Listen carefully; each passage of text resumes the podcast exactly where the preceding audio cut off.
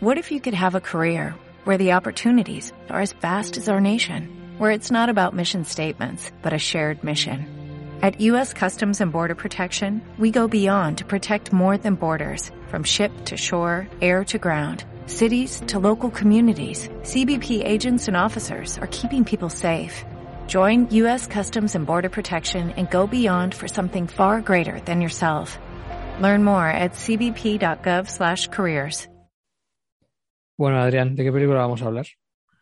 Pues vamos a hablar de, de Batman de 1989, de bueno, conocido como el primer Batman, Batman, pero no lo es. Eh, es la tercera película hecha para cine de Tim Burton y bueno, yo creo que es una película importante, también en su día fue un proyecto importante que le dieron a él, el, el que más, él venía de Beetlejuice y bueno, una película de tal magnitud que, que hubo 50.000 firmas en contra de que Michael Keaton fuera Batman, ¿no? Que esto no, no nos sorprendería hoy día, pero para la época, tela. Y bueno, eh, como decía, una película importante para su época, porque bueno, era una apuesta muy grande de la Warner en repetir un poco el éxito de, del Superman de los 70. Y bueno, los que vivimos la época y nos tocó vivir ese momento, pues bueno, lo recordamos con, con cierto cariño, la verdad, porque tuvimos la suerte de crecer con, con, este, con, con la proyección de Tim Burton, ¿no? Pues, porque el 89 ya la tercera peli, como he dicho, de cine de Tim Burton y bueno, eh, nos encontramos con un autor que ya mm, tiene una época bastante, bastante rica, como estamos viendo el repaso que estáis haciendo, sobre todo durante esos años. Y bueno, eh, para decir que fue, claro, una, una producción peligrosa para Tim Burton, ¿no? Se metió un berenjenal bastante importante, muy controlado, que como veremos a lo largo del programa, pues tiene sus cosas y luego la película se ven, como es la música de Prince, ¿no? Que es lo que más fuera de lugar está. Y fue una cosa totalmente impuesta y que Tim Burton, la verdad que no quedó muy, no quedó muy satisfecho con cómo le quedó aquello, pero es que es lo que tenía que hacer, ¿no? Lo que se vio un poco obligado a hacer. Y bueno, yo diría, no diría que es una obra maestra, como se suele decir hoy día, que se regalan las obras maestras cada segundo, cada semana, pero sí una película muy a tener en cuenta. Oye, una película muy rica en detalles, ¿no? Y sobre todo una película que no dura, no dura ni dos horas. Creo que también es una película bastante adulta, aunque eh, tuviera concebida también para, para un público, eh, entre comillas, infantil. Porque, bueno, todos los que estamos aquí la vimos en su momento y no éramos, no éramos muy mayores y la veíamos sin, sin ningún problema. Y bueno, una película pues con cosillas desagradables, ¿no? Como por ejemplo el, el arranque, la primera aparición de Batman, ¿no? Que es casi puede remitir a las pelis de la Universal, al igual que la aparición, la creación del Joker, ¿no? También del otro monstruo, ¿no? Los dos monstruos. Pero sobre todo, como decía, la primera aparición del Batman, ¿no? Que es como la aparición de un monstruo. Y sobre todo a quien le aparece, ¿no? Una especie de maleantes que parecen que parecen como, como enfermos, ¿no? Como, como si uno de una especie de yonki bastante, con una, un aspecto un poco muy decadente, ¿no? Y sobre todo a lo largo de la película el lenguaje también es adulto, ¿eh? Se dice, utilizan palabras tanto en el doblaje como, con la versión original que tú dices, otra hoy día esto no lo diría en una película de, esta magnitud. Y bueno, y ya para arrancar el análisis un poco, como a mí me gusta, formal de la película, es decir, ¿qué, ¿qué os parece la primera aparición del Batman? Que el primer plano que aparece es en cenital, es decir, Batman barra Bruce Wayne está desde la altura, ¿no? Ya con eso ya se está diciendo un poco la posición de privilegio de los dos personajes, ¿no? Tanto de uno como el otro, ¿no? Como que están por encima de todo. Porque también la película hace una representación de Batman como que está por encima de todo, ¿no? Como que los, los, villanos, los villanos, los maleantes le, temen, nadie sabe quién es, eh, la prensa lo habla como si fuera un monstruo también.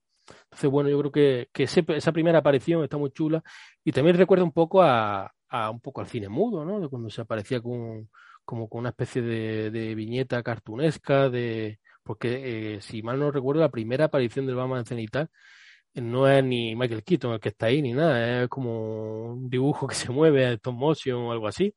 Entonces, bueno, eso también dice mucho de, del gusto y de, de, la habilidad de Tim Burton, ¿no? De, eso voy a presentarte al personaje de una forma muy chula.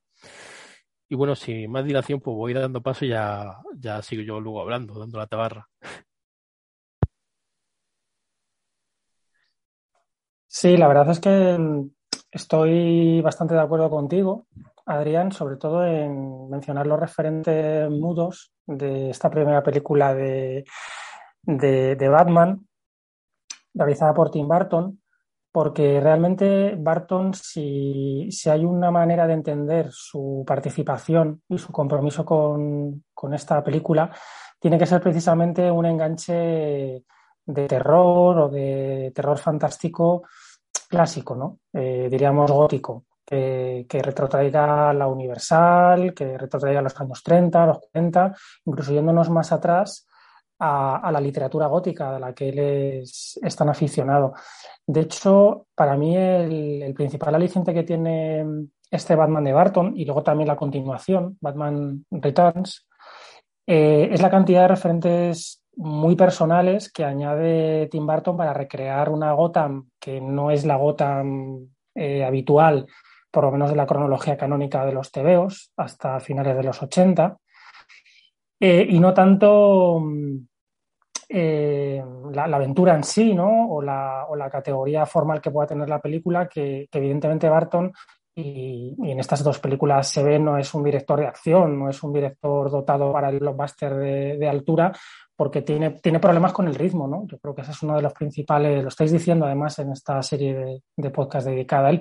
Es un director quizá más de imaginarios, de mundos, de una capacidad estética brillante, mm, que es verdad que bebe de muchas, o que emana, mejor dicho, de muchas fuentes y, y él la hace propia, ¿no? Y a mí ese, ese Batman, yo, no sé, tendría 10, 11 años cuando la vi. Coincido contigo en que, bueno, pues sí, eres pequeño, quieres ver una peli de Batman como quieres ver una peli de Superman o de lo que, o de Robocop, de, lo que te echen por delante, ¿no? Pero no recuerdo especialmente que, me emocionara y luego ya con los años, vuelta a ver, pues eh, siempre he considerado, y ahora repasándolas, que son, son pelis de Tim Burton, no son pelis de Batman. Él hace una aproximación al personaje como, como has apuntado tú y, y como vengo diciendo yo, eh, muy personal, casi más que ver con el, con el terror y el fantástico clásico que con un cierto cine de superhéroes que entonces en esos años ni siquiera existe porque después de los Batman de Donner hay un lapso de tiempo donde no, hay aproximaciones a, lo, a, lo, a lo comiquero, ¿no? Eh, hay una adaptación de Conan, que parece que a veces se nos olvida que es una adaptación de, de cómic pasada previamente por la literatura pero no hay. El género superheroico nace y muere con, ese Superman, ¿no? De finales de los 70 a principios de los 80. Y es este Batman el que, digamos, hace ya de puente hacia los X-Men en, el 2000. Es decir, es, como la, importancia que tiene es decir, bueno, ¿qué, ¿cuál es el imaginario de superhéroes que construye este Batman para los 90? Aunque es una película del año, del año 89.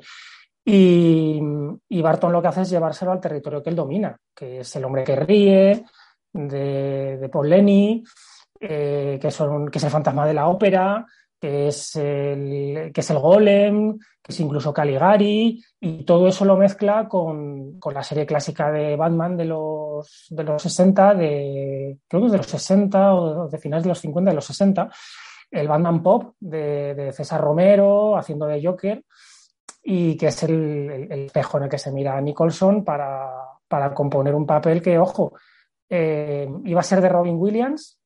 Mm, Robin Williams dijo que, encantado de la vida. Mm, Nicholson decía que, era eso de hacer un de hacer el payaso, ¿no? Nunca mejor dicho. Y cuando se enteró de que Williams lo iba a hacer, se, enfadó y dijo que no, que lo hacía él, que, Williams no, pintaba nada en todo esto, ¿no? Y hubo ahí un desencuentro, lo digo a, modo de anecdotario, eh, hasta el punto que Williams pues mm, se, enfadó mucho porque le retiraban un papel ya prácticamente firmado y luego para compensarle le ofrecieron hacer de Enigma en la tercera parte y él dijo que nanay, que él no, no era segundo ni, ni tercer plato.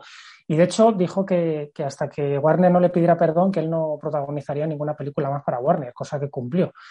Y, eso también da cuenta un poco del protagonismo, del peso y de la ambición de Nicholson, porque al final eh, Batman se podía haber titulado Joker, porque Keaton, que, en fin, una elección arriesgada incluso para los parámetros de la época, pues, pues ¿qué, más da que fuera Keaton? Es que el protagonista era, era Nicholson. Eh, es, una peli entregada a él, a su arco, y a, todo lo que ocurre alrededor, mm, hasta el punto de que es el culpable de la muerte de, los padres de, Wayne, ¿no?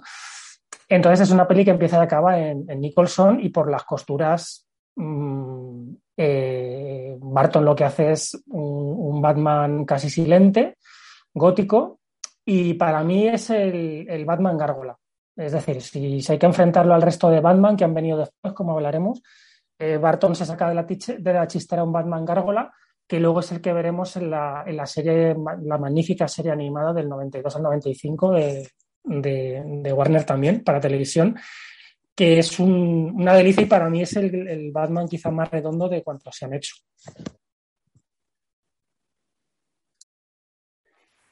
Bueno, estoy completamente de acuerdo con los, con los referentes que estabais señalando vosotros y no quiero andar mucho más ahí, pero sí que me gustaría eh, hacerme eco de, bueno, ya que, ya que Adrián había abierto el melón de, Batman y su, de este primer Batman y su relación con el, con el cine mudo, yo apelo a, revisar, y esto es interesante, los, los, bocetos, los dibujos que habían hecho eh, Tim Burton y eh, Anton Furst principalmente, ¿no? Encargado del famoso director, director de arte y diseñador de producción que se encargó de diseñar esta Gotham. Ahí podemos ver de manera muy eh, clara ¿no? el influjo que iba a tener en la película eh, Metrópolis de Fritz Lang, un influjo que después no está realmente nada, no, está muy poco presente en la película, fuera, digamos, de, algún, de algunos rasgos arquitectónicos, pero esa idea de la ciudad dividida en capas, estratos, clases, digamos que queda un tanto desdibujada. Dicho esto, a mí me llama, me gusta mucho eh, la película eh, como, como, suele ocurrir en Barton, ¿no? A nivel puramente estético, el otro día se lo comentaba a Yago the Record, ¿no? Que es una película que para quien es un esteta es una verdadera gozada, es un caramelo para, los ojos. Eh, Barton no es, un, no es, un, gran realizador, pero la película es que tiene un, diseño artístico excepcional y él sabe realzarlo con la cámara, aunque le cueste efectivamente encadenar muchas veces escenas, incluso, incluso empalmar planos, ¿no? O sea, se le ve se le ven ciertos, ciertos problemas a la hora de, narrar, a la hora de contar, a la hora de organizar eh, escenas y secuencias. Sin embargo, creo que es una película que, bueno, en primer lugar, esta, esta arquitectura que, es una especie de mezcla de, de Art Deco y, y, arquitectura de, la, vieja Unión Soviética, por así decirlo, creo que funciona muy bien para crear este tipo de, infierno industrial que habita este Batman. Además, no deja de tener esa apelación al Art Deco, un, cierto eh, recuerdo de lo que había sido la emergencia del, propio Batman como personaje de cómics. Recordemos que Batman surge, si, no si mal no recuerdo, en 1939. Los años 20 y 30 habían sido los años del desarrollo del Art Deco y en sus, digamos, en su parte, en sus mm, años más tardíos, era un arte que estaba muy asociado a la idea de un mundo que se recuperaba, que se reindustrializaba, que progresaba, habiendo superado la Gran Depresión, ¿no? Aquí es un poco ese mundo, esa idea, convertida en pesadilla, que es algo de lo que tiene también este Batman originario de los cómics, aunque no estuviera reflejado, evidentemente, a un nivel, eh, en, un principio, ¿no? Por lo menos a un nivel tan sofisticado. Eran, recordemos, historias de detectives. Por lo demás, a mí, eh, otro aspecto que me interesa mucho de la película es la, parte de las resonancias góticas que tiene. Góticas me refiero de, narrativa gótica, ¿no? Eh, Bruce Wayne no deja de ser otro, otro héroe atormentado, encerrado en un gran castillo que ni él mismo conoce, lleno de recuerdos turbios y demás. no deja de ser en realidad un Eduardo Manos Tijeras, ¿no? Eh, completamente, ese tipo de héroe romántico. Lo que pasa es que, evidentemente, la amabilidad del personaje, esa mezcla de, héroe luminoso y de, y de, ser oscuro y torturado, no termina, creo que no termina de funcionar. Tampoco termina de encontrarle el punto a un actor eh, extraordinario como es, como es Michael Keaton, pero sin embargo creo que hay momentos muy sugerentes, como todos los encuentros en la casa con, con Kim Basinger, que creo que, que, dicen mucho de sí, o la relación del propio Batman con, con Alfred, ¿no? que llega a ser verdaderamente eh, enternecedora. Eh, y, por supuesto, eh, retomando algo que decía Raúl, sí, está en la película del Joker, completamente. Está en la película del Joker, las, el recuerdo de Paul, de Paul Lenny, del hombre que ríe, sí que, está, sí que está ahí, desde luego. Y a mí me interesa mucho cómo este Joker se convierte, digamos, en este mundo decadente, que esto viene a ser una visión del propio Barton, de la, de la América contemporánea, ¿no? En ese mundo decadente, con, esa, con esta arquitectura que mencionábamos esta realidad posindustrial eh, que, digamos, en la que olemos la sombra, detectamos la sombra de lo que fue en algún momento una utopía, acabó es una distopía. Aparece el punk, ¿no? Aparece de alguna manera los artes urbanos, aparecen de algún modo eh, también, también lo, que, lo que era el hip hop en la, en la propia época, ¿no? Este, este reflejo en el propio personaje de Joker, en su manera de vestir, en su manera de actuar, en su expresión física, que nos remite realmente a lo que venía a revolucionar de alguna manera la cultura americana. Y, yo me quedo con una gran escena que es aquella en la que eh, el Joker junto a sus secuaces entran en un museo y trolean y alteran todos los cuadros, ¿no? Lo cual nos está hablando un poco de, esta, de toda esta emergencia. Eh, pasa como con Beetlejuice.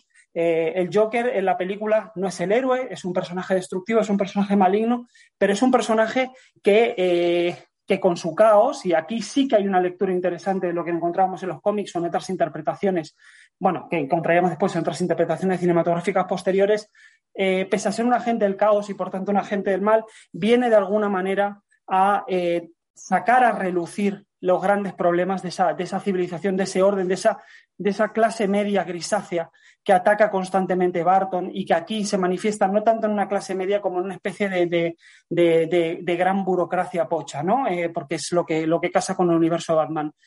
Y bueno, eh, realmente yo ya le voy a dejar, le voy a dejar paso a Yago, que, seguro tiene mucho que decir, porque creo que ya hemos, hemos abierto unas cuantas cuestiones de interés, así que nada, os escucho.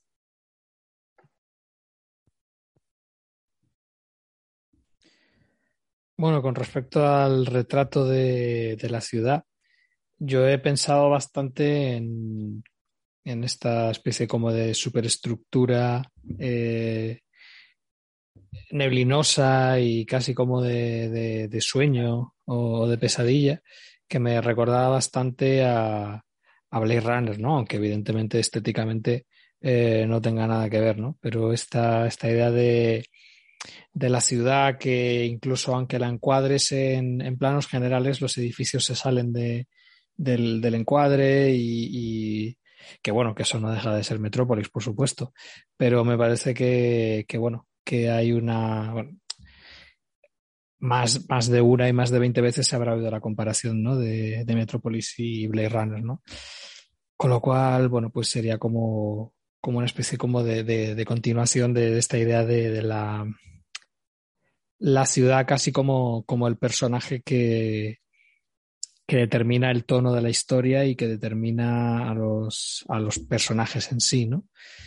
Y con respecto a posibles lecturas y posibles reflexiones en torno a la, a la realidad del momento, a mí me, me encaja bastante bien que no haya, que pueda ser un poco confusa o que no haya demasiadas lecturas que sacar porque Supongo que eso en el fondo es el, cine de Tim Burton, ¿no? Es una eh, pura estética y, no necesariamente con la intención de contar algo o de reflexionar al respecto, sino el disfrute de algo que me gusta.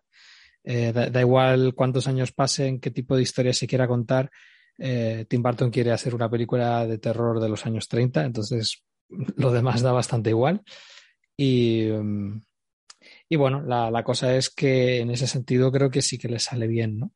Creo que, es probablemente una de sus películas más logradas en, en términos de, de, dirección artística, ¿no? Habría que preguntarse quién es el responsable realmente de eso, pero bueno, yo también siempre defiendo que una de las labores del director es dar el visto bueno y, no es tanto el que lo haya decidido o lo haya diseñado él como que él haya con, considerado oportuno introducirlo en la película. Y, y vamos, me, me, me, funciona como, como retrato de esta ciudad, más allá de que sea representativo de, de lo que es Batman, que bueno, como ya, como ya sabemos, eso es, es casi más una, algo secundario, incluso bienvenido, ¿no? A, la hora de transgredir los mitos y ofrecer lecturas, lecturas distintas. Con respecto a lo que comentaba Adrián sobre detalles turbios y cine adulto y demás, eh, yo lo, lo, que creo es que, vamos, no, no, la, la, película, la película es del año en el que yo nací, con lo cual no puedo realmente asegurar que en, en esa época esto se viese como algo normal, pero, pero tengo la impresión de que esto hoy en día nos llama la atención porque hoy en día este tipo de cosas no las podemos colocar en el, en el cine comercial eh, familiar, ¿no? Pero, pero quizás eh, no, era, no era, digamos, para tanto, ¿no? Una, una figura que, que a mí siempre me ha hecho mucha gracia es la que comentaba Ignacio, ¿no? De, esta especie como de punky, junkie, el, maleante, el maleante punky, ¿no? De que bueno, que comentamos extensamente en la, ahora no recuerdo el nombre, la, la, primera película de, de John McTiernan, que, que, bueno, que básicamente es los personajes, los personajes a los que perseguía el protagonista eran, eran de este estilo, ¿no? O, o, en, o la, la, gran recuperación de este tipo de personaje que, que hacía Zack Snyder, ¿no? En Watchmen. Entonces, bueno, pues son. No sé, o sea, me, me parece que, que, son cosas que se pueden ver como, como algo como algo adulto, pero que quizás es algo que está totalmente asimilado dentro de, de del imaginario eh, del, cine familiar en, en, aquella época, ¿no? Pero ah, sí que es verdad que al mismo tiempo, pues Tim Burton sigue teniendo esta mezcla entre cine infantil con detalles eh, turbios, ¿no? Que generan ahí como un choque un poco extraño, ¿no?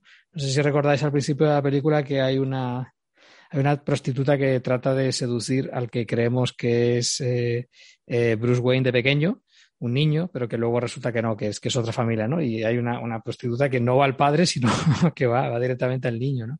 Son este tipo como de, de detalles escabrosos de, Tim Burton que te hacen preguntarte eh, si, si de verdad si de verdad todo su cine es, es, es, infantil o si hay como algo ahí trastornado, perturbador detrás, eh, si es todo tan, tan inocente o, o, en el fondo está haciendo una especie como de, de, de cuento oscuro eh, con, con, toques macabros, no sé.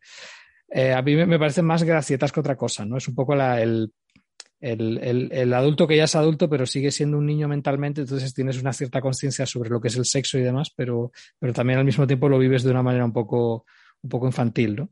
Eh,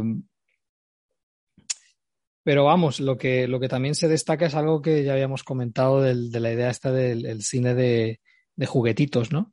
Y, creo que ahí es, es interesante ver a, a en, qué década eh, se desencadenó esta, esta primera saga de Batman, por decirlo de alguna manera, ¿no? Eh, con la, la película, la, la, segunda de, de Joel Schumacher, ¿no? Eh, Batman y Robin que aquello es que directamente era, era un mundo de juguetes y fantasías con personajes que eran realmente carcasas de juguete, pero a tamaño real. Y, y, no sé, resulta, resulta curioso ¿no? ver un poco esta, esta evolución hacia, hacia unos eh, 90, que, donde todo, todo era como más, no sé, más, más blandito y más, más para toda la familia. Aquí todavía estamos quizás en los últimos coletazos de, de los 80 y todavía hay espacio para una cierta eh, oscuridad, ¿no? Entonces aquí hay como una un, coexistencia de, de, la parte más, más turbia, aunque no deja de ser como una hiperestetización de una, de una posible idea de, de turbiedad. No creo que sea realmente una exploración de lo, de lo turbio. Eso lo podemos discutir más adelante con, el, con la construcción del propio personaje de Batman que, que me, me, resulta imposible de creer. O sea, es, es, un personaje del que se te dice que está trastornado, que, que, que está fatal, que es, que es un, personaje oscuro, vengativo. Eh, a mí me resulta totalmente imposible creérmelo. No, no, ya ni siquiera por Michael Keaton, sino porque es que la película ni se molesta en, en, construirlo, ¿no? Es una cosa que es una peli como que parte muy de que ya conocemos el personaje. No sé cómo de cierto es esto. No sé si realmente había ya un calado en la sociedad que en donde ya se podía, digamos, empezar una película dando por hecho que la gente sabía quién era Batman. Pero desde luego hay como, la película como que da la impresión de que cuenta con que el espectador conozca estas claves para dedicarse a lo que verdaderamente le interesa, que son, que son otros monstruos, ¿no? Se, habla mucho de, de, esta película como, como peli de monstruos, pero yo, yo lo diría en singular, porque es que yo realmente no, no veo que haya una construcción de, del Batman monstruo. Hay como la, eh, se, se, como que se da por sentado y la construcción narrativa apunta hacia eso, es decir, la, lucha de, monstruos, quién es el bueno, quién es el malo, eh, quién, ha, quién ha creado a quién, ese tipo de cosas, pero luego a la hora de la verdad, eh, cuando se, materializa, eh, yo creo que solo se materializa en el, Joker, que me parece que es un, personaje con, con, entidad, ¿no? En el caso de Batman, la verdad es que no, no termino de verlo. Eh, bueno, pues Yago, la, la película que comentaba de John Matina es Nómadas, que, que bueno, que eh, si lo recordábamos, pues bueno, se hacía una mirada hacia lo urbano, que es muy curioso eso, porque claro, eh, a finales de los 80, a mediados de los 80, se dan muchas películas de, de bandas callejeras eh, y ese tipo de cosas, incluso los videojuegos se dan, se da mucha mirada hacia eso, eh, Streets of Rage, eh, Final Fight, eh, cosas que tienen que ver con Batman, por cierto, porque son videojuegos sobre el vigilantismo y Batman no deja de ser la figura del vigilantismo por antonomasia un poco en el cómic. Es más, eh, no sé si lo sabéis, pero bueno, Álvaro Pita comentaba que yo Dante, bueno, lo comentaba, lo comenta en su libro y lo comenta en el audio comentario de No matar al vecino, que yo Dante iba a dirigir esta película pero bueno, no, no le interesaba mucho la, la figura del Batman, sino la, la, figura del Joker. Bueno, no le interesaba mucho la figura del Batman porque no le, le tenía problemas con lo del vigilantismo, ¿no? Que bueno, que es un, que es un tema muy interesante y muy rico, que ha dado muchas películas muy, buenas, la verdad. Y un tema que nunca deja de estar en boga, diría yo. Bueno, eh, sobre lo que dices de la mirada infantil, no sé qué decirte, porque la primera Batman y la segunda eh, tuvo una cantidad de merchandising espectacular, incluso videojuegos como los que he dicho antes, de tu Batman tuvo su, su Beaten Up, que eran juegos también de, eso, de repartir, de repartir estopa, ¿no? Hacia los malos. Y, y, si lo recordáis, pues bueno, una de, la, de, las peleas que tuvo Tim Burton con la Warner fue con la segunda, por, porque se quejaron de hacer los muñecos, que eran muy, muy siniestros, algo así, el pingüino que vomitaba el, líquido este oscuro y demás. Entonces, bueno, yo diría que igual estas películas sí, sí sabían que le iban a consumir, lo que los potenciales consumidores éramos los, niños que iban a comprar los juguetes, los videojuegos, las camisetas y todo lo que nos echaran. Y por eso Batman duró hasta lo que duró y se convirtió en lo que se convirtió durante los 90. Así que diría que, bueno, había, habría otra, había otras miradas, ¿no? Y, y bueno, pues igual ciertas cosas, pues, pues se dejaban pasar un poco.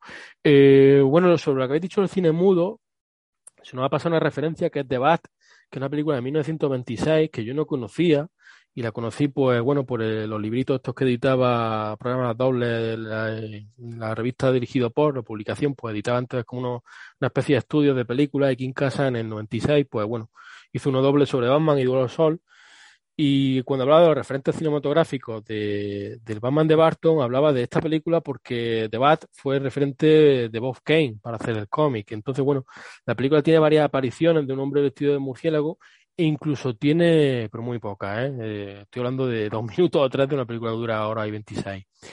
Y bueno, muy curioso porque en la película esa del 26 ya se da la, la estampita del símbolo de Batman eh, con la luz del murciélago y la luz. Entonces, bueno, eh, yo me quedé alucinado cuando lo vi. Eh, no me esperaba eso. Y bueno, también se ve el, el típico de, de Batman, de, eh, Batman, el hombre murciélago descendiendo de una cornisa, ¿no? Que queda un poco cutre, bueno, por la época y tal, pero ahí está, ¿no? Y como curiosidad, en Casas comenta, que esto ya lo dejo ahí para el oyente, que en el 30 eh, se hace una versión sonora y en el año 94 en televisión española la pasaron. Entonces eso dice mucho de, la, de lo que eran las programaciones hace tiempo, ¿no? Es decir, el, cine que se daba antes, la, te, la, televisión pública y la televisión, es que se daba, se daba una programación bastante trabajada, ¿no? Ya hace ya mucho ya no tenemos eso, pero es alucinante un poco que en este tipo de películas tan desconocidas, la verdad, pues no es, no es tan, de, ni, ni, aunque el hombre que ríe, eh, tampoco es que sea tan metrópolis, ¿no? Pero que en este tipo de cosas en TV, pues bueno, llama la atención, ¿no? Que las dieran. Bueno, sobre el Joker que ha dicho Raúl, eh, bueno, solo quiero decir que Jack Nicholson es el primer nombre que aparece en los títulos de crédito. Ya con eso ya eh, es alucinante, ¿no? Y bueno, Jack Nicholson, si lo recordáis, eh, con datos de producción, se llevó una pasta por hacer la película y un, porcentaje de taquilla enorme. Eh, y bueno, yo creo que la película se hizo un poco casi traje medida a él. Más, eh, Michael Keaton no lo quería, eh, tuvo muchos problemas eh, Tim Burton para, para incluirlo y bueno, eso le honra, ¿no? Como era su amigo y trabajaba con él y además, pues bueno, pues tuvo la, la actitud de decir, bueno, se hace la película con, o con él o no la hago. Y bueno, eh, yo creo que una de las grandes capacidades, virtudes, diría, de Tim Burton, de tanto esta Batman como la segunda, de convertir a, al icono, a Batman, de minimizarlo totalmente, porque tanto como esta película Batman casi como casi un secundario, en la otra lo es más todavía. Y, y incluso Batman Returns me parece mejor que esta, pero la otra lo minimiza al máximo también, una película de otros personajes. Bueno, también eh, lo que habéis dicho, un poco de referentes, ¿no? El cine de los años 30, el cine, como se decía antes, el cine de gangsters, ¿no? Eh, pues bueno, también te recuerda un poco las partes de, de, los orígenes del, del, Joker, pues recuerda un poco a esas películas de blanco y negro, de, de revólveres, de tiroteos, de gabardinas, etcétera, que se, se resume muy bien la escena de la, del tiroteo en la fábrica, ¿no? Que también diría, yo no soy muy conocedor de los cómics ni de, ni demás, leí muy poco cómics de Batman, pero diría que mm, Tim Burton no coge de ahí cosas, ¿eh? coge de los cómics y de lo que son las viñetas en algunos planos, coge el lenguaje del cómic bastantes cosas a la hora de construir y visualmente cosas de la película. Por ejemplo, cuando utiliza los gadgets, los planos de detalle que le hace, los mini, los mini planos cerrados que le hace a Batman, que son algunos, no duran casi ni un segundo, cuando le vemos la cara. Por cierto, una cara de muy mala leche, por eso yo diría que, que este Batman es un poco turbio si recordáis, yo creo que la escena en la que Jack Napier, eh, que Jack Nicholson cae, yo creo que lo tira. Eh, yo creo que lo, lo, tira, vamos, aposta un poco. Eh, y bueno, eso que decías del diseño artístico, Yago, pues Anton Fars, que fue la persona que se ocupó del diseño artístico de la película, ganó el Oscar a la mejor dirección y este hombre pues se suicidó un par de años después y es muy curioso también lo del diseño artístico de las películas de Tim Burton, porque casi siempre eh, la academia siempre ha reconocido mucho esa labor de sus películas, casi todas sus películas han sido nominadas siempre. Bueno, eso dice mucho, ¿no? También de que, de, que lo, cómo trabaja los, espacios y los escenarios. Y bueno, lo que habéis dicho un poco de, la, un poco de cierta torpeza de la película, yo creo que responde más a la película cómo se construyó, ¿no? Porque se dice, por ejemplo, en el libro este que cité antes, y siempre se ha dicho que la película pues, fue un puto caos hacerla, ¿no? Por las presiones que hubo y tal. Y se dice mucho que se estaba, se estaba haciendo la película sobre la marcha. Entonces yo creo que por ahí queda un poco desdibujada algunas cosas, puede ser, de lo que decir de una escena con otra. Pero sin embargo yo creo que, que, que hay ciertos momentos que sí funciona muy bien la película. Por ejemplo, cuando, y en otros que no. Eh, por ejemplo, mm, eh, rápidamente. la, por ejemplo, la presentación del Batman, yo creo que está muy trabajada. Yo creo que eso ahí no hay fisuras, ¿no? Lo que decía un plano cenital, luego la profundidad de campo, luego el plano entero, cuando ya vemos al Batman, emerger de las sombras, del humo.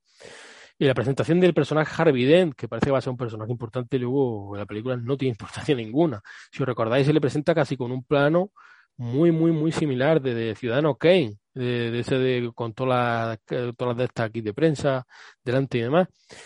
Y, bueno, eh, ahí viene también un, un, aspecto muy interesante de la película, creo yo. No la voy a comparar, no voy a decir que es de White ni nada de eso, ¿no? Pero, pero creo que hay un discurso ahí un poco eh, curioso, porque bueno, si, cómo se representan las instituciones en la película, totalmente fallidas, ¿no? Es decir, de, tanto el, el Harvey Dent este, que parece casi un corrupto, con con el alcalde vaya dos, porque los diálogos que tienen son 80 puros, porque, y vamos, y sobre, todo con los doblajes tan bonitos que se hacían antes, tiene esta más gracia, porque hay un momento que el alcalde dice que se va a hacer desfile por cojones a lo tiburón, vamos, y que si hace falta llevar a la gente a punta de pistola. Eso se dice eh, literalmente en la película y tiene muchísima gracia. Bueno, recordemos que, que en España estábamos en una época de, de personajes públicos políticos también muy curiosos. Entonces, bueno, pues no deja, tiene también sentido un poco. Y, bueno, cómo retrata a la, policía, ¿no? Una película, una policía corrupta, incapaz eh, y, mentirosa hasta el final, porque cuando acaba la película se dice que se ha atrapado a la banda del Joe, que se ha atrapado a todo el mundo y la policía no ha hecho nada. Eh, eso cualquier espectador que, que no sé, que tenga 10 años ya lo ve. Y la película está ausente durante toda la película, eh, la policía está ausente durante toda la película. Y bueno, yo cuando estaba diciendo lo de la agilidad, pasar una escena a otra, pues por ejemplo, cuando nos están presentando a Javi Biden, que parece que va a ser importante, eh, está dando un discurso y bueno, de ese discurso, de la tele, eh, de ese discurso, pasamos a una televisión que es la que está viendo el Joker y la, y la novia del jefe del Joker, ¿no? Bueno, pues hay un poco, una cierta agilidad, un plano a otro, pues, pues bueno, con estas dos situaciones ahí que, que no está mal. O como cuando utiliza lo, de los periódicos también, que es un poquito cartunesco, pero está muy bien. Yo creo que eso también está, estará cogido del cómic. Sobre todo recordar el movimiento en espiral que hace el movimiento, el, los periódicos, de pasar de una escena a otra, con la musicalidad, que bueno, eso habrá, habrá que hablar después de, de la labor de Danny Elfman, que es media película también y le debe mucho a Batman, a Danny Elfman. Eh, bueno, también decir lo de la figura de Jack Palance, ¿no? Que le da un pequeñito papel, pues, este actor que, que colaboró varias veces con Robert Aldrich y bueno, hacía como películas B. Y bueno, es curioso porque luego San Raimi repite un poco la fórmula, se coge otro actor que trabajó algo con, con Robert Aldrich y coge a Clay Robertson para hacer el padre de, el padre, el tío de, de Pierman. No, no deja de tener curiosidad porque bueno, las dos películas también cuentan con, con Danny Elfman a la banda sonora. Y bueno, son dos películas de superhéroes muy, muy señeras, yo diría de, de las mejores de estas dos, vamos. Y bueno, lo que también, eh, la presentación de Bruce Wayne, eh, yo creo que ahí se toma Tim Burton su licencia y creo que lo hizo muy bien, porque Bruce Wayne que nos presenta un poco, un personaje un poco niño, casi torpe porque casi es láctico cuando se mueve la cabeza en la fiesta, eh, no sabe ni dónde está, está totalmente desnortado, y le está firmando a alguien, algo a alguien que le distrae y sigue con el boli en la mano como si fuera tonto. Eh, se le ve poco hábil, la verdad. Y, y, sobre todo con ella, ¿no? Cuando él va a contarle el secreto a ella, lo está ensayando, a Kim Basinger, ¿no? Que yo creo que Kim Basinger no por ser quien más, creo que es lo que más desdibujado de la película está, quizá impuesto, no sé, pero creo que el personaje que, bueno, que, que está más correcto, pero tampoco deslumbra, ¿no? Está muy, muy ahí, no sé, no, no, no me convence demasiado. Y bueno, y lo que estaba diciendo la escena del secreto, ¿no? Que cuando él le va a revelar que es Batman y parece una escena un poco de una película de comedia. Y bueno, ahí le veo yo similitud al Joker, ¿no? Eh, porque también el Joker tiene algo de, de cómic, de, de mucha comedia y sobre todo los gestos. ¿Acordás cuando antes de ser el Jar Joker en la fábrica está moviendo las máquinas como el Chaplin de tiempos modernos, loco perdido moviendo las máquinas a ver si puede liarla más para que no lo pillen. Y bueno, para, para ya terminar con este pedazo de bloque que estoy haciendo yo, eh, bueno, sobre todo las puestas en escena, yo diría que, que está, eh, elegante, es elegante, no diría que sea, que sea tan tosca. Yo diría que los elementos de quizá de tosquedad que puede haber puede estar achacado un poco a lo que es el material de guion y el proceso de rodaje que pudo tener la película.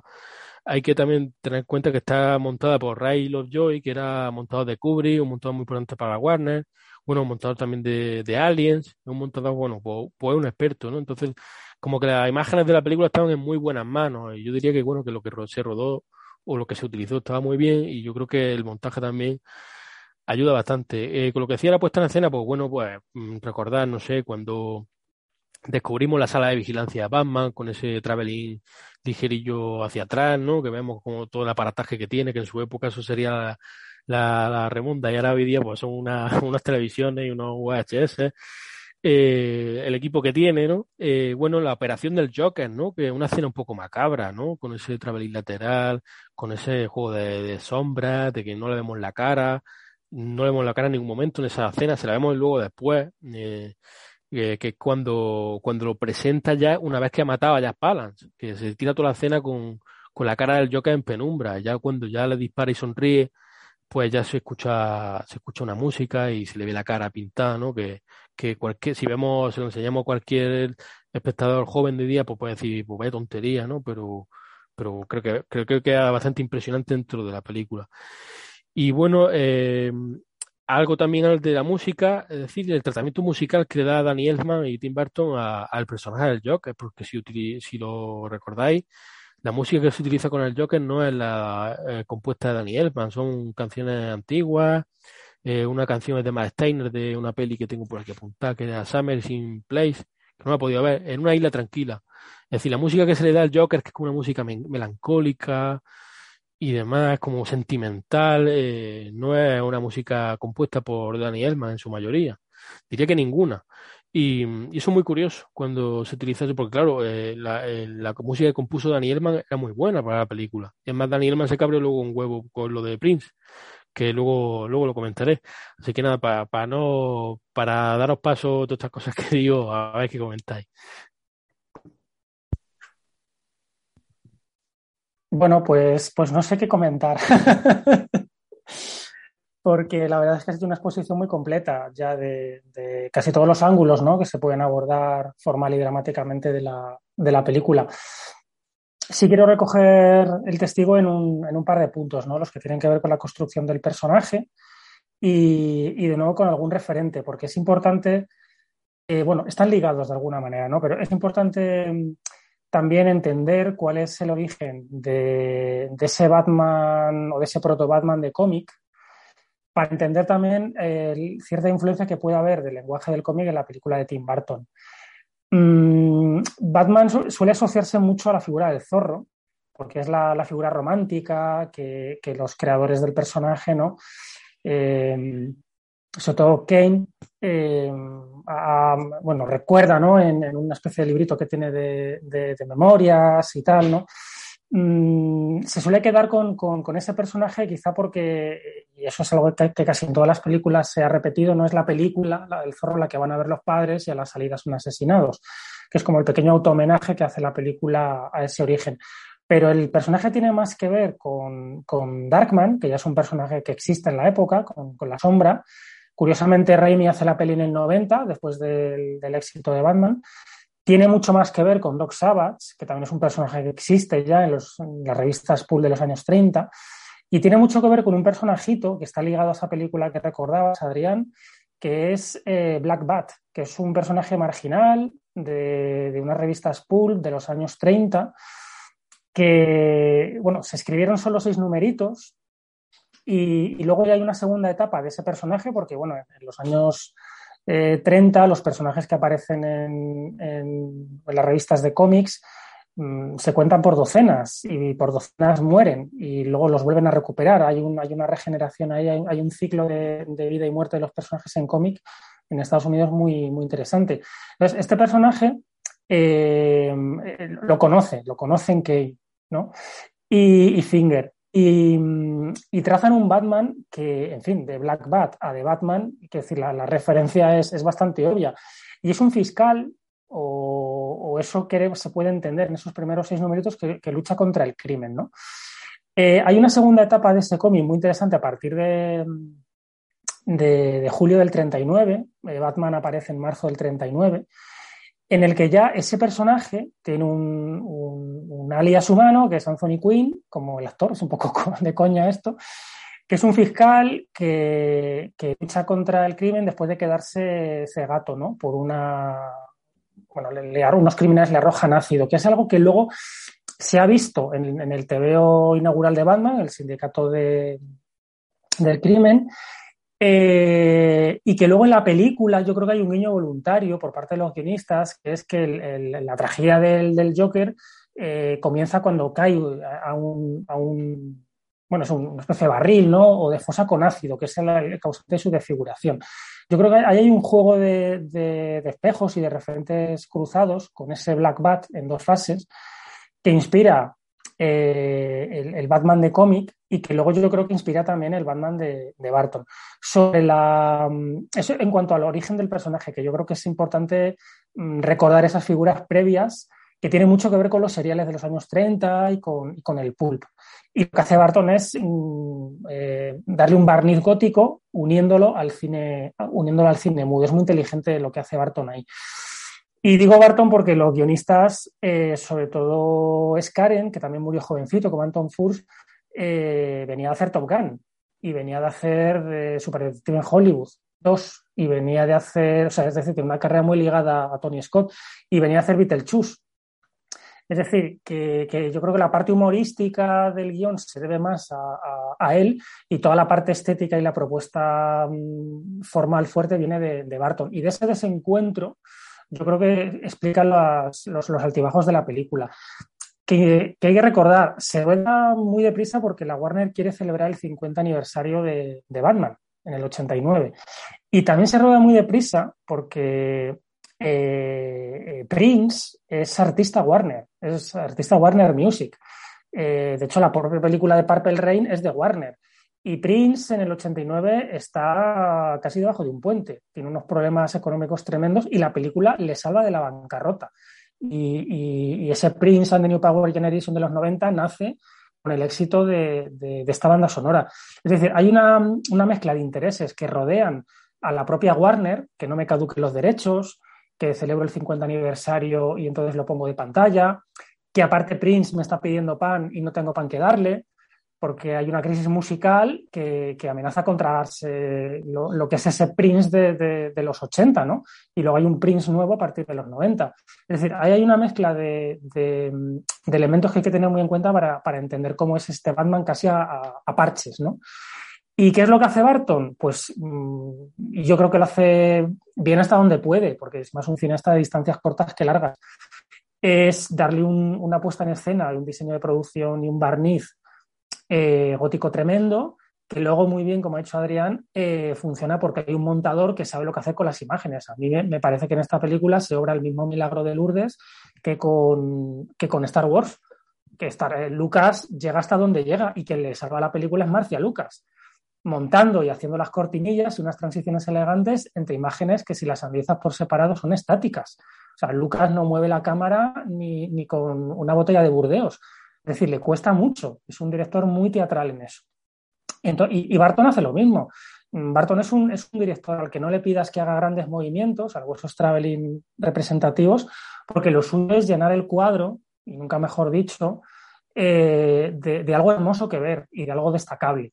Y ahí él, a su propio estilo, le añade evidentemente inspiración mm, gráfica.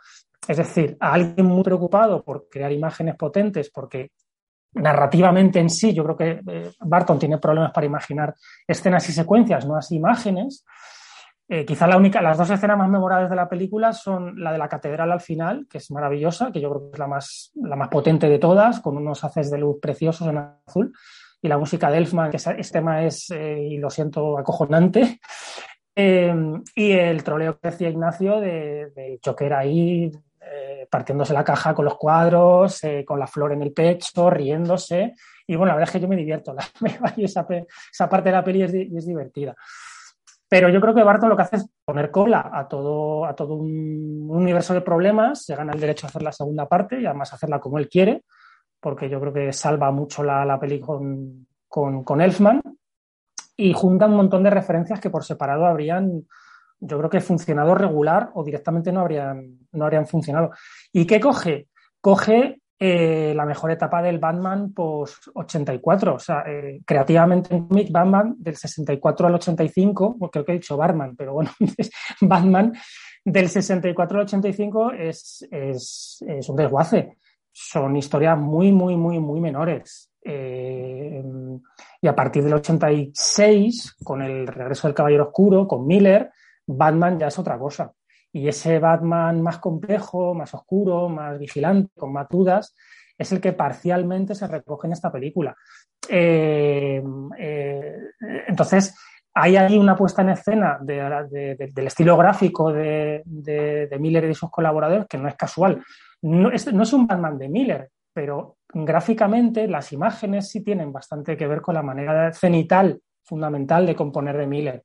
¿Vale? Eso es muy, muy, para mí por lo menos es muy, muy evidente. Entonces sí que hay una, una influencia porque ahí es, es, es, una edad dorada de los, de los cómics de Batman. Yo creo que del 86 al 95 se publican las mejores historietas.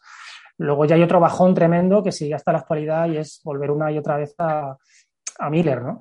Y yo creo que por ahí se filtran cosas y eso es lo que le hace, lo que le hace interesante, cómo de, de despojos, de parches, se construye una película que, sobre todo logra el objetivo máximo, que es ser icónica y, darle un personaje al, blockbuster americano del que tirar durante los 90 y que es el asidero del cine de superhéroes hasta los X-Men. Yo me quedo con este, con esto que, comenta Raúl, ¿no? De cómo la película funciona casi como por milagro. Yo estoy de acuerdo. O sea, tiene, tiene, hay escenas que me gustan mucho, secuencias que me gustan mucho y mi, mi valoración de ella es desde luego eh, bastante, bastante positiva. es una película que disfruto pese a sus muchas irregularidades y a sus problemas, ¿no? Pero sí es verdad, sí es verdad que aquí hay que reconocer una, labor en la que también tiene mucho que ver eh, la, postproducción de, eh, pues eso, de, saber sacar, pues bueno, es que, es que realmente la película funciona en ese sentido casi como una, como una sinfonía, ¿no? Saber sacar, sacar música, eh, una, cierta musicalidad, una melodía, eh, un ritmo determinado que casi siempre mm, parece que, que, fluye, que suena bien, pese a que eh, da la sensación de que cada cual está tocando para, para sí mismo, ¿no? Entonces, bueno, creo que, creo que hay algo ahí muy, muy interesante y que mm, en fin, no sé, eh, me, quedo, me quedo con esta idea de ese milagro, sobre todo comparado, aunque no vamos a hablar ahora de ella, porque ya se le dedicará eh, un podcast en otro momento, eh, vamos, comparándola con Man Returns, que es una película ya plenamente bartoniana, yo aquí sí que le veo a la película una especie de intentar buscar su lugar y en muchas ocasiones no terminar de encontrarlo. Por ejemplo, lo que decía de lo desdibujado del propio personaje de Batman, el intento de, eh, de alguna manera, acoplarlo, amoldarlo a lo que es el imaginario gótico bartoniano eh, y todo esto, ¿no? la idea del, del, marginado luminoso frente al, al, marginado completamente destructivo, que está también presente en el, en el cine de, de Tim Burton. Y, y, bueno, en fin, y esa reivindicación de lo raro, de lo weird, eh, todo eso a mí me parece que en esta película muchas veces aparece de forma eh, bastante, bastante superficial, ¿no? Eh, lo que pasa que es verdad que es una película tan gozosa en lo estético por momentos, antes hacéis alusiones a su fotografía, a, esta estética gangsteril, al remedio de cierto cine, a los monstruos del Universal, efectivamente, que eso también está ahí. Todo esto, digamos, es tan, eh, tan suculento para, para, los ojos, funciona tan bien, hay, hay un trabajo detrás eh, tan, tan poderoso, pese a que Barton no haga mucho, es un, es un mero ponedor de cámaras casi siempre, pero, pero bueno, creo que, creo que cumple también bien con esa labor y que, y que sobre todo eh, se, rodea, se rodea de gente con la, que, con la que logra entenderse muy bien, ¿no? Y que, lo, y que en muchos casos pues, lo acompañará durante, durante tiempo en su, en su carrera. Y bueno, dicho esto, a mí me gustaría destacar otra cosilla. Antes hablabais un pequeño debate sobre si es una película adulta o no adulta. Bueno, claro, efectivamente, es que el cine, como decía Yago, en el cine de aquella época te encontrabas dentro de, registros familiares películas que eran realmente que hoy las ves y dices, madre mía, qué, qué, qué, burrada, ¿no? ¿Cómo va a ver esto un niño? Bueno, que los niños de hoy en día, en fin, no digo los niños de hoy en día, la, realmente la, la idea de ficción infantil ha cambiado mucho con el tiempo. ¿vale? O sea, eso, es, eso hay que tenerlo en cuenta. No solo ficción infantil, de ficción pensada para la familia, porque esto yo no creo que es una película de ningún modo pensada para niños, pero sí de consumo familiar. Eh, de hecho, eh, bueno, eh, antes eh, Adrián hacía referencia al merchandising, o sea, ahí está, ahí está todo. Pero yo quería llamar la atención sobre un elemento que sí me resulta muy perturbador en esta, en esta revisión. Yo es una película que, al contrario que Batman Returns, que, que la he visto muchísimas veces, he visto menos, llevaba un tiempo sin verla, y me refiero al tema del sentido del humor. Todo este sentido del humor del, propio del personaje del Joker, ¿no? Que es bastante sórdido y bastante turbio. Es decir, son bromas malas eh, con artilugios de payaso con los que va matando a gente. Pero es que realmente son asesinatos bastante, bastante chungos, ¿no? O sea, son, son, son crímenes eh, de, en algunos momentos casi de slasher retorcido, en otras ocasiones hay directamente asesinatos en masa. Hay una especie de, además de, pues eso, de falta de, de, de, de, interés en quién mata, quién deja de matar, o sea, de pérdida de cualquier rasgo de humanidad por parte del personaje, que creo que le, añade unas notas oscuras bastante interesantes a este universo. Y es que yo creo que, eh, claro, una de las cosas más bonitas del cine de Tim Burton, y ya lo veíamos en uno de sus primeros trabajos, que es el corto Vincent, ¿no? Eh, de este niño que quería ser como Vincent Price, que es precioso, eh, es que él realmente apela a la inocencia, a la infancia, a la recuperación de una cierta luminosidad, desde la asunción de, de, uno mismo como niño grande, como eterno extraño, como alguien que va a estar siempre marginado de la sociedad, pero con unas notas eh, evidentes también de, de, de, oscuridad, de perturbación, porque, bien, porque donde, hay una, donde hay realmente una... Un, o sea, es un choque con la normalidad que no solamente se da eh, a partir de la inocencia, sino también a partir de pulsiones, aunque sean simplemente pulsiones románticas, que resultan perturbadoras para el orden social. Recordemos a Dora Manos Tijeras.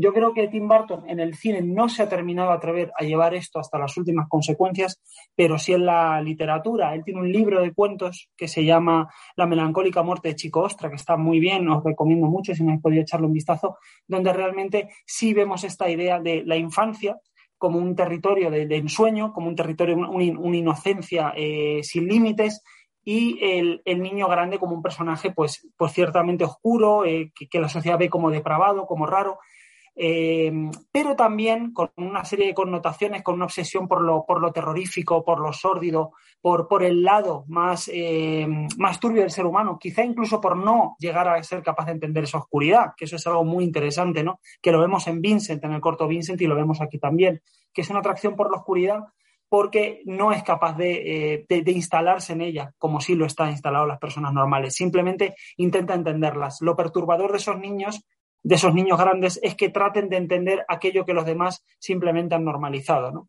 Eh, eso, como digo, eh, no deja de estar, no deja de estar presente para mí, en cierto modo, en la mirada que, se imprime eh, sobre el Joker por parte del propio Batman. Batman durante buena parte de la película es un observador simplemente anonadado del Joker. Hay varias escenas que lo reafirman.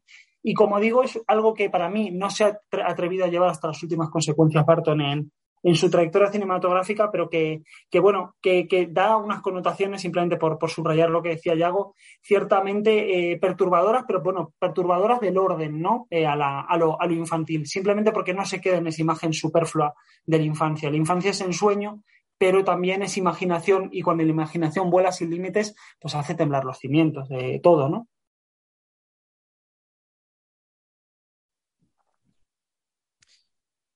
Siguiendo con, los elementos perturbadores, a mí una cosa que me llama mucho la atención es la manera en la que se utiliza la, televisión en, la película. Eh, vamos, yo creo que es la gran, la gran influencia en realidad de, Tim Burton. Es eh, el, tipo de, programación, ¿no? Las digamos, películas en plan, pues, telefilmes de, serie, de serie B y, o, pases y reposiciones de películas de, de, otras, de otras décadas. Eh, luego todo lo cartunesco que se puede, que se puede ver evidentemente en, en el Joker, pero mismamente el propio personaje de Kim Basinger tiene como un toque, tiene como un toque cartoon, como una especie como de, investigadora pispireta que, se, mete en la, en la, boca del lobo sin darse cuenta.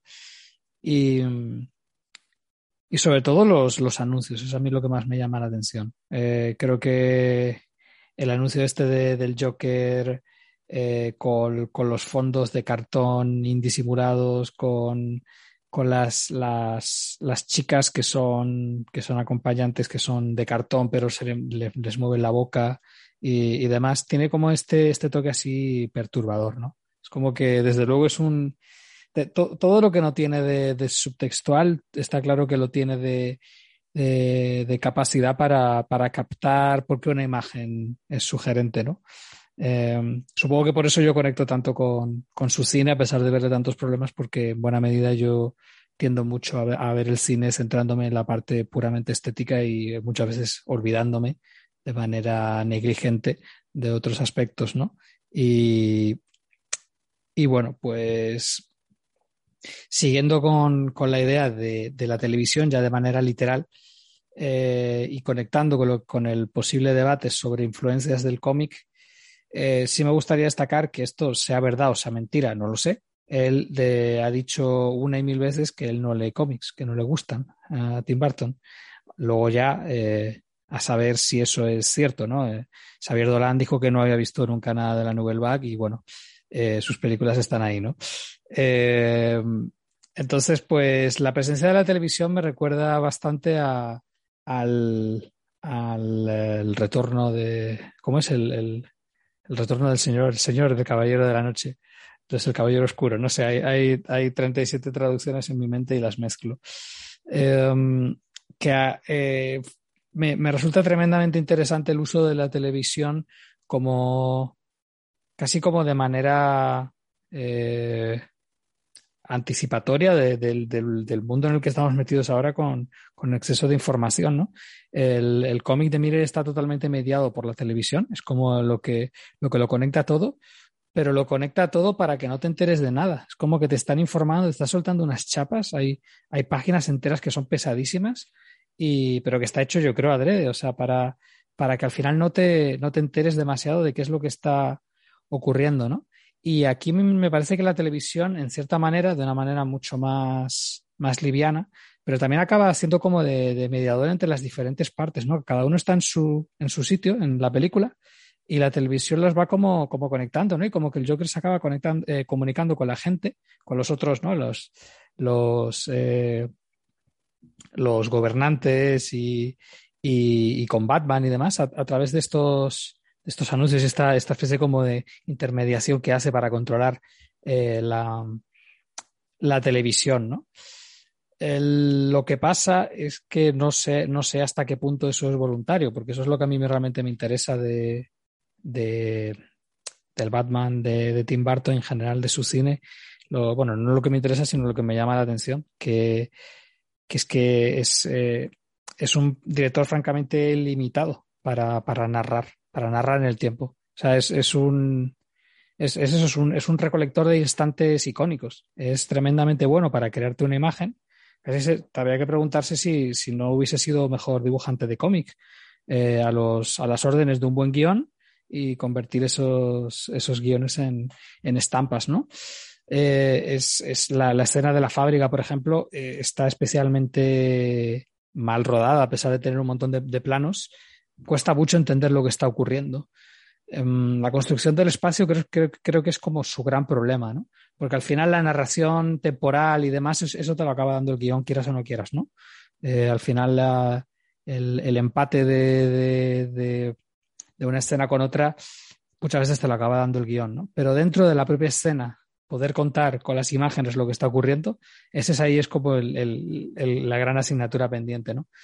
Y, y, se ve constantemente que le, que le cuesta, ¿no? La, el momento en el que hay un poquito de acción, la cosa se va, se va de madre, ¿no? También la escena esta de, del arte es, está bien por, por, por eso, por, por la reflexión que propone, pero tam, también está bastante mal rodada. O sea, es como eh, colocar un plano detrás de otro, ¿no? Lo que siempre le decimos al peor, al peor Nolan, ¿no? Eh, pues es, es, exactamente eso, es eh, te coloco un plano detrás de otro y me da un poco igual que, que, de qué manera te, te, estoy construyendo el espacio y el, el digamos, el flow, ¿no? El, el ritmo. Mm, lo que pasa es que, claro, tiene, tiene, imágenes, tiene imágenes muy buenas y eso es lo que le acaba salvando la película. Yo creo que me quedo con la idea esa de, de los parches que decía Raúl es una película que está completamente parcheada y lo que pasa es que tiene...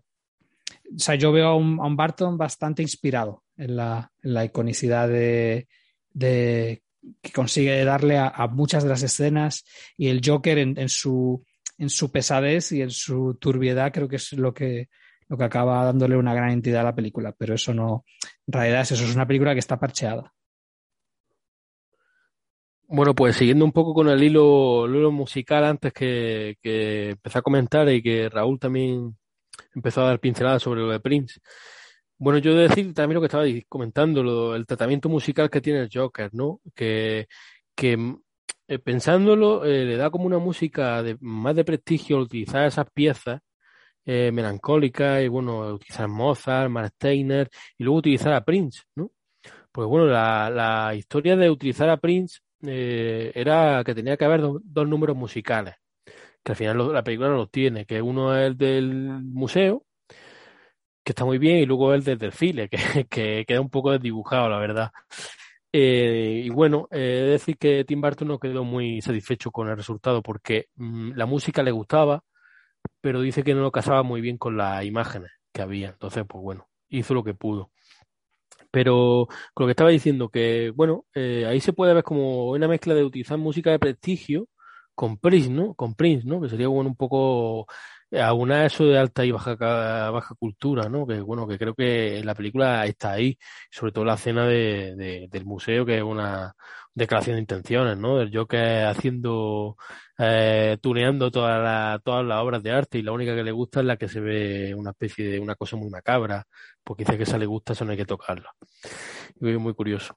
Y bueno, y también decir que Danny Elfman, eh, lo que comenté antes, se cabreó un montón con, con la Warner, porque claro, el disco de vinilo que, y cassette y demás que se, que se comercializó con la portada de la película del simbolito de Batman era la banda sonora de Prince. Era la música que había hecho Prince, no la música que había hecho él. Entonces se vendieron dos, dos bandas sonoras. Esa, eh, es decir, tú ves la del simbolito del murciélago y la de Prince, que hoy día se la, la ves en los sitios y se vende bastante. Y la gente la compra y tal. Y la que es la banda sonora oficial de la película, Danny Elman, es otra portada, que no sé si es Batman y otra cosa más. Y entonces Danny Elman se cabreó mucho porque, claro, eh, le hicieron eso y como que él vio que le estaban vulnerando su, su, su labor de, de compositor, ¿no? Y Dios más se cabreó hasta el punto que dijo que no iba a trabajar nunca más con la Warner, que, que, que esto que mierda era, que, que a ver lo que le habían hecho. Además, hombre, se entiende con razón porque la música que, que hace Dani Elman con, con la película esta, pues, joder, él iba la película de una manera tremenda, ¿no? Yo creo que estando en Tim Burton, Danny Elfman es inse, inseparable, ¿no? se ven mucho los dos, eh, fueron un gran equipo. Y bueno, lo que ha comentado antes Raúl de toda esa cena última mm, de la catedral, una cena casi muda, ¿no? Por otra parte, yo creo que es magnífica con esa música. Eh, otra, repito otra vez la palabra, pero que a Batman le vienen de quien he pintado, como que se eleva todo a unos niveles estratosféricos, e incluso siendo las la escenas estas de lucha, de las pocas que hay, un poco, bueno, cartunescas y caricaturescas, ¿no? Porque los, los secuaces del Joker, que, que eso da para mucho hablar, ¿eh? Ah, porque tiene mucha gracia todos los secuaces del Joker, ninguno habla, y sin embargo tiene una iconicidad bastante, bastante notoria en la película, como es Birro. Sobre todo el que era ayudante, el que le pega un tiro al final del desfile, que se lo quita en medio en un segundo. Y, y eso tiene, tiene gracia, la, la, la, lucha está contra una especie de karatecas que van vestidos como seguratas, que bueno, que con dos movimientos ya el Batman lo, los lo quita en medio, menos al último, ¿no? Que le cuesta, le cuesta mucho eh, quitarse de en medio. Pero bueno, eh, yo creo que esa escena está muy bien porque mm, vemos a, a, Batman ya con una mala leche notoria, porque eh, él ha sido herido, lo ves con sangre, lo ves cojeando durante toda la escena, desde que él está abajo hasta que va subiendo esas escaleras interminables, que bueno, me, me, me acordé. Quizá haya una referencia ahí, y eso Ignacio igual lo ha pensado a Metal Gear Solid, aquella, aquel momento que tienes que subir la torre de control, que son unas escaleras interminables, eh, que, que va dando vueltas. Pues las escaleras de aquí también es interminable hasta que el Joker llega al final de la torre, ¿no? Y bueno, ahí se ve al, Batman como eh, la gárgola está herida, cojeando, que cuando tira todos los, todos los, los, los, los de estos, los, no me sale la palabra, joder, los, bancos de la iglesia eh, y, ya por eso lo escucha el Joker. Y bueno, también muy significativo el cómo le quita los zapatos también, ¿no? Kim Basinger está constantemente que, que, quitándose los zapatos en la película. En un momento, en este momento, con lo del Joker, que se los quita y uno lo tira abajo y le cae al Batman abajo. Y en otra escena cuando está con Bruce Wayne.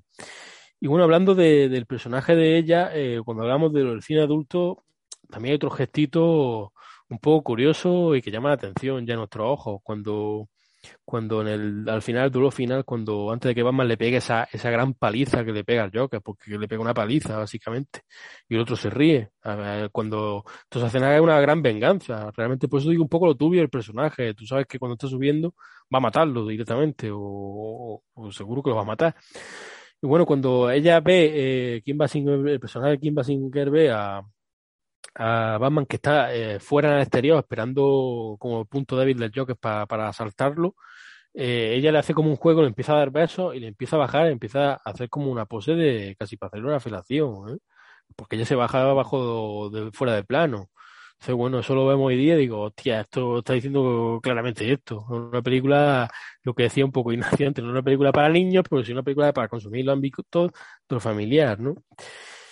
Y bueno, también eh, otra escena también muy curiosa con Kim Basinger, que yo creo que, que no es que sea magnífica ni brillante, pero bueno, no está mal. Es la primera escena que tienen ellos dos, que se ve la incomunicación y un poco remite a la inversa del Ciudadano Kane, ¿no? Con esa gran mesa, donde está uno al extremo del otro, que ni se escuchan cuando hablan y bueno, viendo que no se entienden muy bien ni se pueden comunicar, pues al siguiente plano, corte plano, pues están en la cocina comiendo con Alfred, ¿no? Que bueno, que, que, que está bonito y que yo creo que eso pues otro guiño ha sido no Kane. Lo digo porque antes de la presentación de Harvey Dent, que el plano era clavado al de, al de a esa imagen icónica de Orson Welles con, con los medios de comunicación. Y bueno, también comentar un poco lo de las escenas de acción, sí, yo estoy de acuerdo en parte con Yago, pero tampoco estoy también tan a favor de que estén tan mal rodadas las escenas, ¿no? Quizás mm, igual es una labor de, de, hacerlo de esa manera, ¿no? De, de, trocear la imagen un poco al estilo cómic o algo así, porque mm, los pocos movimientos que hace Tim Burton son elegantes. No creo yo que haya una dificultad en seguir la acción que hay. Eh, por ejemplo, también hay que destacar que nos hemos dicho que el director de segunda unidad es Peter McDonald, que este tío era un experto en ser segunda unidad y en participar en, en un montón de películas. Para, para Ignacio, por ejemplo, pues, que es muy seguido de la saga Harry Potter, pues ha participado casi en todas las películas como segunda unidad. Esto es un veterano y bueno, eh, también trabajó en, ya que Raúl también lo remitía a John Lucas, pues bueno, trabajó también en Imperio Contraataca. Es decir, este tío trabajó en mil producciones de, este calibre, ¿no? Entonces, bueno, yo creo que que todo eso, pues bueno, yo creo que Tim Burton no es un gran director de, de, de acción, ni muchísimo menos, pero tampoco resuelve mal. Eh, y si lo comparamos con lo que vemos hoy día, que son grandes escenas y grandes, está rodado con 200.000 cámaras, que ahí sí que es verdad que no se ve nada, yo creo que por lo menos aquí hay un poco de sentido de orientación. Si no me remito, ya que no lo hemos mencionado, a, a la aparición del Batmóvil, ¿no? Que no hemos hablado de él, que también, que también es un punto, es un gol por la escuadra del diseñado de Anton Fars, ¿eh? Porque el Batmóvil es, precioso y rocoso, lo tiene todo, ¿no? Y me hace mucha gracia como lo presentan en la película, que dice, súbete al móvil. Y no, lo hemos visto en toda la película, lo vemos en ese plano de la película. Que creo que eso está muy bien. Y bueno, en esa escena de, esa persecución que hay, porque bueno, si tienes el móvil hay que hacer una escena de persecución, ¿no? Eh, pues bueno, no creo que esté mal resuelta, sino bueno, está correcta, está bien, eh, impresionante y sobre todo muchas explosiones, ¿eh? que eso, pues bueno, es visto, es visto en pantalla. Y creo que que queda mucho, que recoge mucho de lo que la estampa, de la estampa del cómic, ¿no? O del, o del salvapantallas de hoy día, ¿no? Si capturamos la película, si empezamos a liarnos a hacer capturas de la película, mm, pues bueno, diría cualquiera, algunos que la película está milimetrada, pero bueno, mm, son las imágenes que están y que la estábamos criticando entre todos, no está tan mal dirigida la acción, creo yo, entonces por eso. Y sobre cosas más que mencionar, pues bueno, ya para cerrar un poco, con la turbidez que tiene la película, eh, esa muerte del Joker, ¿no? Esa risa pesadillesca que tiene, que tiene una mandíbula como de juguete, eh, que seguro que hubo merchandising de eso también, seguro. Es que tiene la chaqueta como una mandíbula que no para de, hacer una, una, risa muy macabra, muy chunga. Y, y bueno, ya para también, ya para cerrar mi intervención, que yo creo que el último plano de la película es ya casi para levantarse y aplaudir, ¿eh? Como levanta, como acaba con esa estampa de, del Batman mirando la, la señal que le pone a la policía, que es una de las más, de las míticas imágenes de, de la película, yo creo, y sobre todo con esa música, eh, yo creo que un cierre bastante espectacular, ¿eh? Y bueno, y hay que decirlo, la música de, de Elfman, ¿no? Y bueno, y que la película no dura dos horas, ¿eh? Dura hora 50, que, que eso ya es difícil. ¿eh? Ya hoy día casi todas las películas que vemos de este corte, cuando lleva una hora y diez es cuando está empezando la cosa, un poco. Que eso, bueno, habría que, habría que pensar a ver qué, qué monta, si hay, existe, qué montadores hay en el mundo del cine, o, no sé. Así que nada, yo ya termino mi intervención, que creo que no me he dejado nada, y, y ya está. Pues recogiendo algunas de, tus ideas, eh, Adrián, a mí pues me, gustaría añadir una reflexión que, mm, que, me ha suscitado esta revisión de tanto de Batman como de, de Batman Returns, ¿no? aunque uno no toca hablar de esa película. Y, que es una idea que también tenía presente en, en, Beetlejuice, también en algunas de sus películas en stop motion, eh, y es la, enorme influencia, ya que hemos hablado buena parte del programa de las influencias, de, todo lo que arma este, este, Batman, que es el mundo del circo. Yo creo que este Batman es una función de circo. Y es una función de circo eh, imperfecta, a parches, como decía antes, como son las propias, eh, los propios números que componen una, una, una tarde en el circo. ¿no? Eh, buena parte del diseño de producción mm, y del diseño artístico, que todavía en esa época en Hollywood se separaba muy bien de función de diseñador de producción y de, diseñador artístico, va, en esa línea y, creo que es intencionado. Desde el principio, en el que se nos muestra una especie de maestro de ceremonias que va a ser Batman, Em, como mero hilo conductor a todos los números que vamos a ver. Y tenemos números de acróbatas, tenemos payasos, tenemos saltimbanquis, tenemos fieras, tenemos monstruos, em, tenemos hasta un, amago incluso de mujer barbuda, tenemos a, la mujer guapa va em, eh, quizá hilando también o presentando un número detrás de otro, como a la manera del ring en el boxeo, que sería ese papel cartunejo que decís de, de Kim Basinger, ¿no? Y, creo que todo obedece a un, a, un instinto por parte de Tim Burton de asemejar el cine a lo que es el circo, que es una, una, sucesión de números maravillosos que pueden ser unos más aburridos que otros, pero que en conjunto te dejan una, una sensación de que has visto algo extraordinario y que te quedas con imágenes. Te quedas con la imagen del, del domador que mete la cabeza en, el, en, la boca del león, te quedas con la imagen del trapecista que hace un una, triple pirueta, te quedas con la imagen del, hombre bala de hecho, a mí me parece que la presentación que le decías tú ahora mismo del Batmóvil es, es el cañón del circo. El, cómo prende, que parece un, un, mechero, ¿no? Una cerilla. Y, y que casi es un, cohete que sale, que, sale, que sale volando.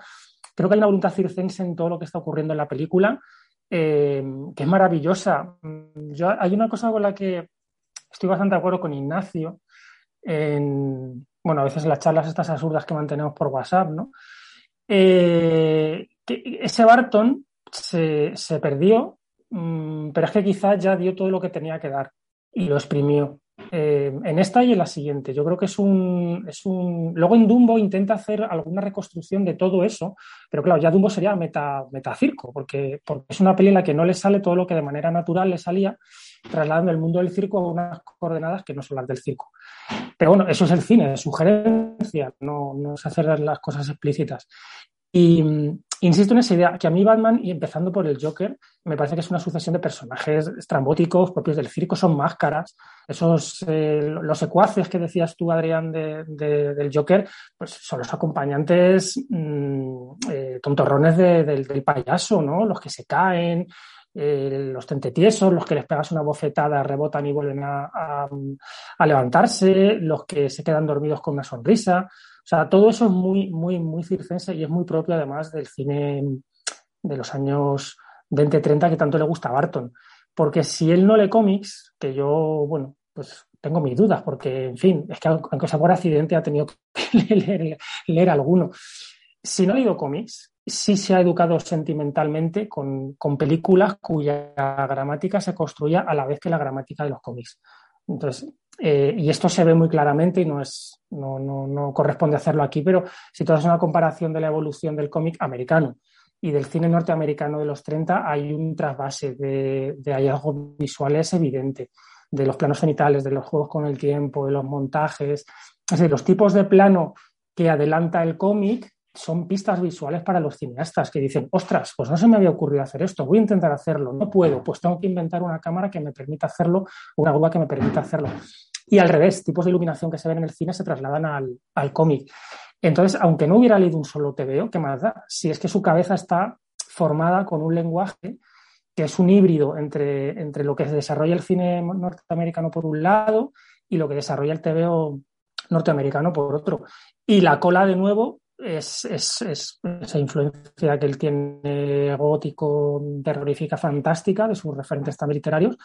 Y yo creo que una, una, una, una voluntad de que el cine se asemeje a asistir al circo. Creo que es la, la, O sea, ese Barton de esos años, de finales de los 80, principios de los 90, es el, el director del circo, es meternos en su carpa, es asombrarnos y luego pues a la salida ver que, que el mundo es, es bastante más gris que lo que acabamos de ver.